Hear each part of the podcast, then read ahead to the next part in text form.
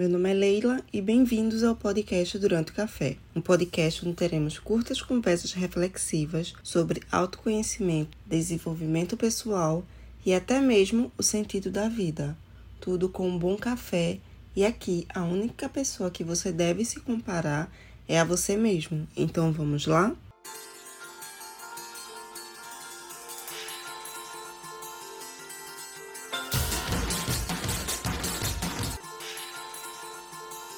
E bem-vindos a mais uma semana. O episódio dessa semana vai ser sobre algo que você já passou.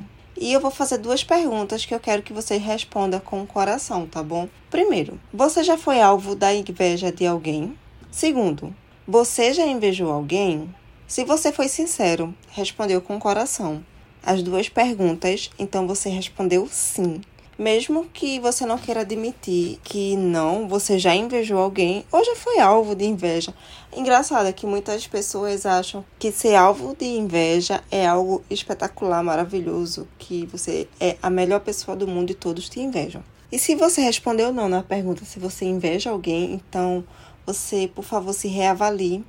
Ou você simplesmente já está no patamar máximo de espiritualidade de saúde mental, saúde emocional, psicológica e tudo. Porque assim é algo inevitável.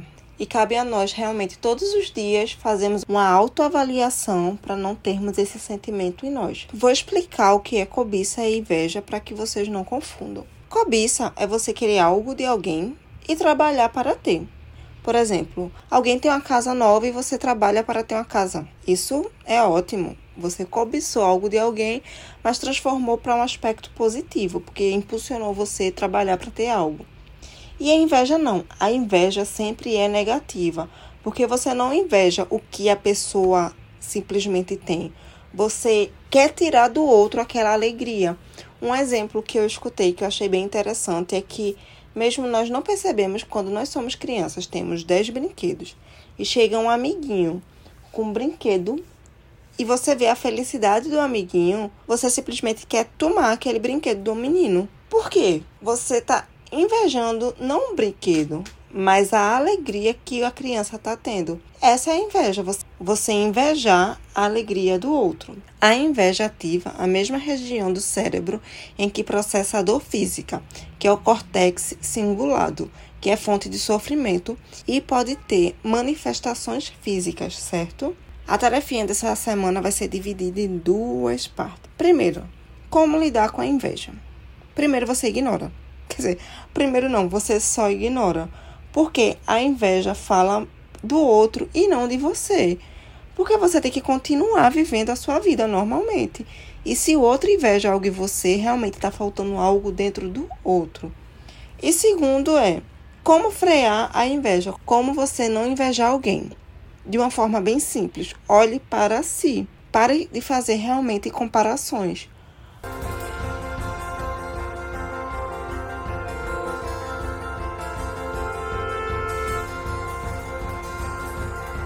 A inveja é algo que está intrínseco nas nossas histórias. Na Bíblia, por exemplo, onde o primeiro assassinato foi por causa da inveja, que é a história de Caim e Abel. Então precisamos constantemente nos reavaliarmos para não sermos vítimas da inveja. Qualquer coisa, estou lá no Instagram, arroba durante o café underline. Até semana que vem. Beijo!